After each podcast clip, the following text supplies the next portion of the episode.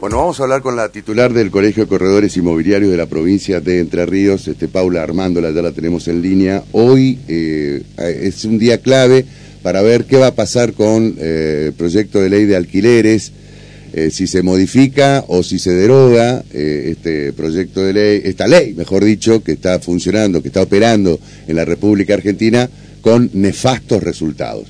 Paula, ¿cómo te va? Buen día. ¿Qué tal? Muy buenos días. Bueno, ¿qué esperan de la sesión de hoy? En primer lugar, esperan que se logre el quórum, algo que pareciera bastante complicado, bastante complejo, ¿no? Sí, sin duda. Lo primero es que, bueno, que, se logre el quórum. Eh, para derogar la ley necesitan las dos terceras partes de este quórum. Y, bueno, estuve viendo los, los distintos dictámenes que hay. Y son varios, algunos tienen propuestas para solucionar el tema, como liberar la libre acuerdo entre las partes de lo que es el precio y la, los periodos de actualización. Muchos coinciden en volver a los 24 meses del contrato, que era como lo establecía el Código Civil y Comercial cuando se modificó en el 2015. Y bueno, estamos expectantes a ver qué pasa. ¿Cuál es el, perdón, cuál es el dictamen que eh, más se ajusta al pedido de ustedes desde, los corredores inmobiliarios? Eh, los que los que han elevado desde el sector eh, privado. Ajá. O sea, volver a los dos años de contrato y libre comercialización entre el inquilino y este aquel y el propietario, digamos.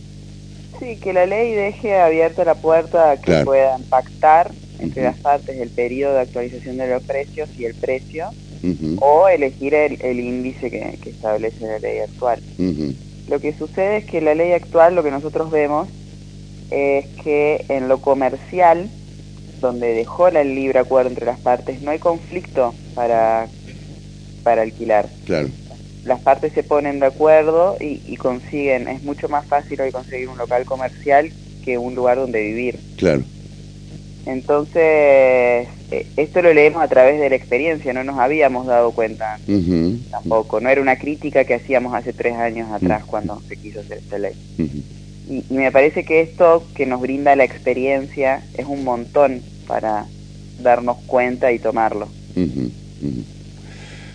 Es, es una situación tan difícil, tan compleja, tanto para el propietario como para el inquilino, ¿no?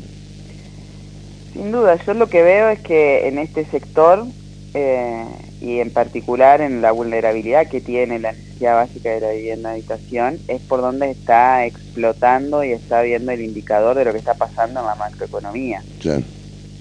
Eh, es un punto en donde, claro, escuchás legisladores decir, bueno, si no habría inflación la ley estaría bien. Y bueno, pero tenés que legislar para Argentina que tiene inflación cada 10 años. Claro. ¿Cuánto, ¿A cuánto ascendió la, la inflación desde que está esta ley? Más o menos. Creo que más de un 200%. Más de un 200%, por lo menos, ¿no? Sí, por lo menos. O sea, no, no, desde, ese, desde esa perspectiva, esta ley ha sido inoperable prácticamente.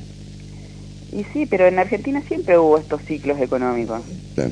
Eh, entonces era el absurdo de traer una ley, pensar o proponer una ley para un país estable, un país que es predecible, un país que tiene estabilidad monetaria. Eh, ese no es nuestro país.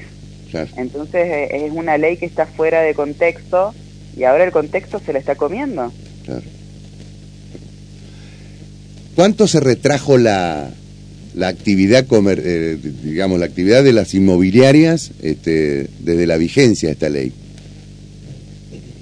No te puedo dar un porcentaje, sinceramente, porque no lo tenemos, mm. pero se ve fuertemente afectado todo lo que son los corredores inmobiliarios, sobre todo los nuevos, Aquellos que están hace 40, 50 años, que tienen una estructura grande, que ya tienen sus clientes fijos, que eh, pueden seguir, porque además seguramente tienen espalda financiera por el trabajo realizado. Pero todas las, personas nuevas está realmente muy, muy duro. ¿Esperan algo que, que, que, que hoy este, aparezca el milagro? Nosotros sabemos que los milagros existen porque estamos en Argentina. y acá todo es posible. Pero sería milagroso que hoy salgan conforme todas las partes, ¿no? Sería milagroso, porque el problema es macroeconómico. Claro. eh, el, problema es mucho más grande que, esto. El problema del déficit habitacional en Argentina viene de hace 100 años. Eh, ahora, bueno, nosotros somos parte del Consejo Federal de Colegios Inmobiliarios de la República Argentina. Los colegios inmobiliarios creados por ley son eh, entidades públicas no estatales que las crean los estados provinciales para controlar la ética y la matrícula profesional. Entonces estamos en contacto constantemente con la oferta y con la demanda, con las personas que quieren alquilar y con las personas que quieren vender. Y no fuimos ni consultados antes de que saliera esta ley, sin embargo nosotros enviamos carta de documento a los legisladores diciendo que esto iba a distorsionar el mercado en el interior. y no tuvimos respuesta y ahora tampoco hemos sido convocados de vuelta a preguntarnos qué han recabado ustedes con toda la experiencia de esta ley. Eh, y, esto nos preocupa porque más allá de ponernos a disposición tampoco hemos tenido respuesta. Y, lo que vemos es el absurdo de que somos entidades creadas por el Estado, que nos ponemos a disposición del Estado y el Estado eh, se va con en, discusiones políticas o, en otras cuestiones que no, no estamos observando realmente cuál es el problema. Entonces, e, es, difícil confiar en que algo puede salir bien si ni siquiera eh, aprendemos y recolectamos como sociedad la, experiencia de, lo vivido, de lo creado y optimizamos nuestros propios recursos como sociedad. Claro.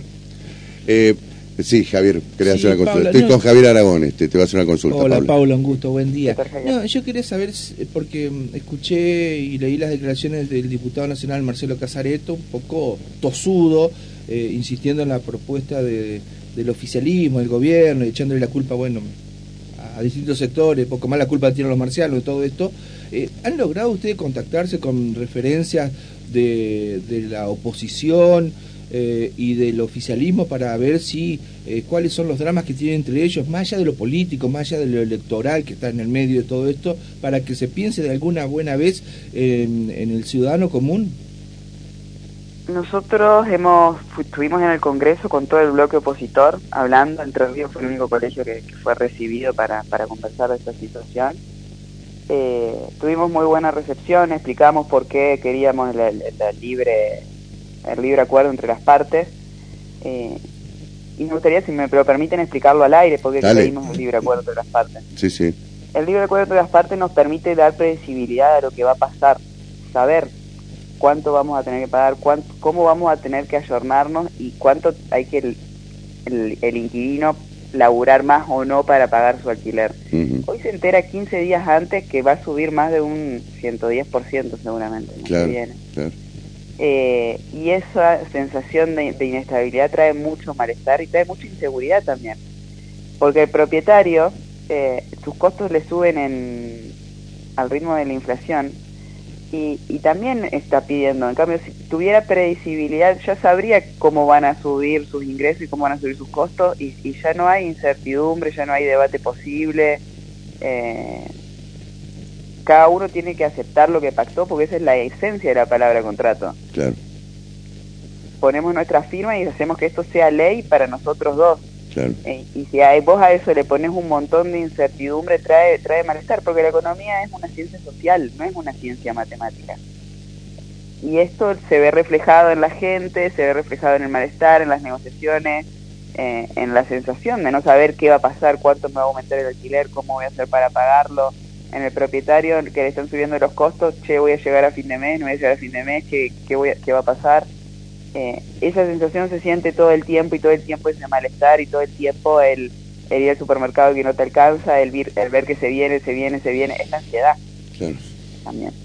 Y esto en lo comercial no lo tenemos. Y estamos en el mismo contexto macroeconómico y estamos en lo mismo. Y hoy emprender es súper difícil y, y es una apuesta poner la plata para emprender. Y sin embargo hay gente que lo está haciendo y lo está pudiendo hacer y lo está llevando adelante. Entonces, lo que, lo que vemos nosotros es que el libre acuerdo entre las partes, al menos para los mercados que están humanizados como el nuestro, que nos conocemos, eh, es lo mejor. Está funcionando, eso está, funcionando. O sea, está funcionando al margen de la ley en todo caso. ¿Eh? Lo comercial no deja el libre acuerdo entre las partes para ver los periodos de actualización y ahí los precios eso queda totalmente establecido. Generalmente se pone, no sé, cada seis meses va a tener un aumento del 20%. Claro. Entonces vos desde el mes cero sabés cuánto vas a pagar cada mes. Claro. De los 36. Y te podés preparar mentalmente y te podés preparar económicamente y te podés anticipar a la jugada. Hoy en, en lo habitacional eso no lo tenés y, no prepara las partes para esa jugada y, los saltos que haga el, índice por la macroeconomía son realmente eh, descomunales. Sí, sí, me imagino. Eh, bueno, hoy, ¿qué sería lo mejor? Vuelvo, vuelvo un poco a, lo, milagroso, ¿no? ¿Y hoy? ¿Qué sería lo mejor para el, para el Colegio de Corredores Inmobiliarios de, Entre Ríos? Hablemos de Entre Ríos, este, que por supuesto está inserto en, lo nacional, ¿no? Pero, ¿qué sería lo mejor? Volver a los 24 meses del contrato y eh, dejar el, libre acuerdo entre las partes o la adhesión a como está ahora. Eso creo que sería lo, mejor para, para el mercado. Daría seguridad, daría credibilidad.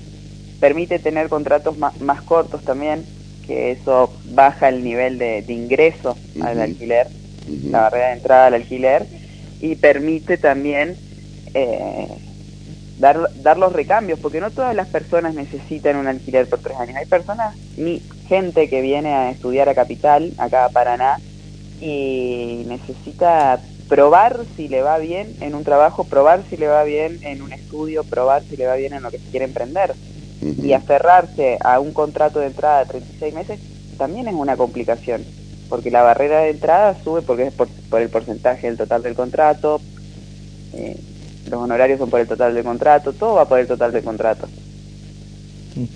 Eh, te, hago una consulta eh, antes de finalizar la última de mi parte, Paula, con respecto a el mercado inmobiliario que tiene toda esta particularidad de que hay una ley que no, no existe y que ustedes eh, con la gente que quiere alquilar, bueno, lo hace como, como, como se puede.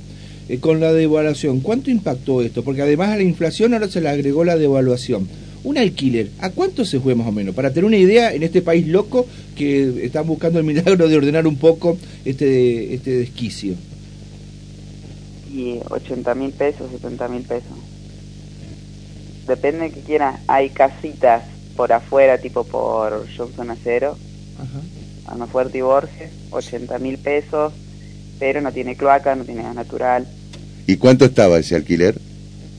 ese alquiler podría haber estado 40, 30. O sea, todo aumentó un 100%, más o menos, un 100%. Sí.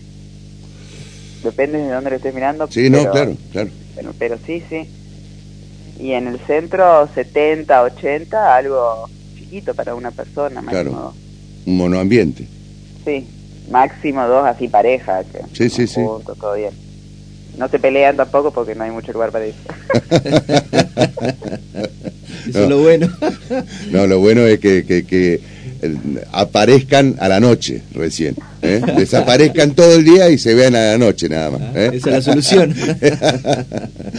Paula, lamentablemente no tenemos que tomarlo de esta manera a un tema tan tan complejo, tan tan difícil, ¿no? Como como el déficit habitacional por un lado y por el otro lado este esta situación tan compleja entre el propietario y el inquilino, ¿no? Eh, producto de una ley, de una mala ley, eh, que ha operado en la República Argentina o que está operando desde el año 2018, sino, o 2019, si no tengo mal, si no tengo mal la, memoria, ¿no? Eh, vamos a ver qué sucede finalmente en el Congreso hoy. Gracias, Paula. En, sí. en, este sentido, vemos que yo me puse a ver qué, qué hacía Uruguay para financiar las viviendas sociales.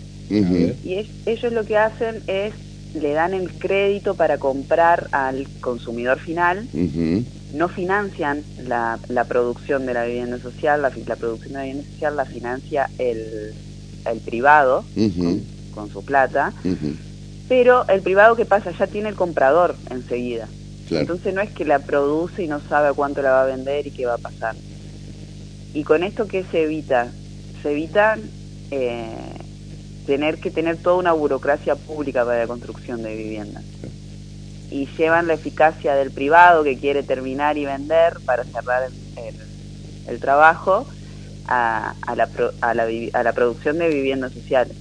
Obviamente esta producción tiene un control de legalidad y tiene los, requisitos de controles para que cumplan los estándares que, se piden. Pero me parece súper interesante el estímulo de primero de generar inversión, de que la misma plata se quede en el territorio para desarrollar la vivienda social y que esté dirigido y controlado y se haga en menores tiempos. En Uruguay funciona súper bien. Desde el colegio lo que vamos a hacer ahora es estudiar ese proyecto de ley y elevarlo también para que se tenga en cuenta aquí en, la Argentina. Está bien. Es un país sin inflación y que creo que tiene algunos aspectos dolarizados también. Bueno, ahí, ahí está la, última pregunta mía. Eh, ¿Qué sucedería si se dolarizara la economía en la República Argentina con los alquileres? Yo creo que se generaría un parate en general en, el aspecto económico de, todas las actividades. Seguirían los rubros que tienen que seguir básicos, supermercado, comida, lo que siempre sigue, digamos. Pero o sea, la dolarización pulverizaría la actividad este, de las inmobiliarias, por ejemplo?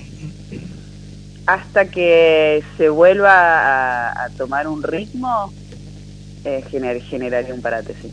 Pero no se blanquearía, Laura, eh, Paula, perdón, porque eh, vos mirás las páginas de los clasificados, una casa, un departamento, dólares te ponen el precio. Sí, pero no es no es una economía ya sé que no, está dolarizado pero mm. en grandes aspectos se manejan con el con el verde con el billete verde Sí, pasa que al generar el cambio, el momento del cambio, que Mirai, por ejemplo, propone nueve meses, hasta que eso suceda, esos nueve meses Entiendo. transcurran, se va a generar una parálisis para ver qué pasa. Claro.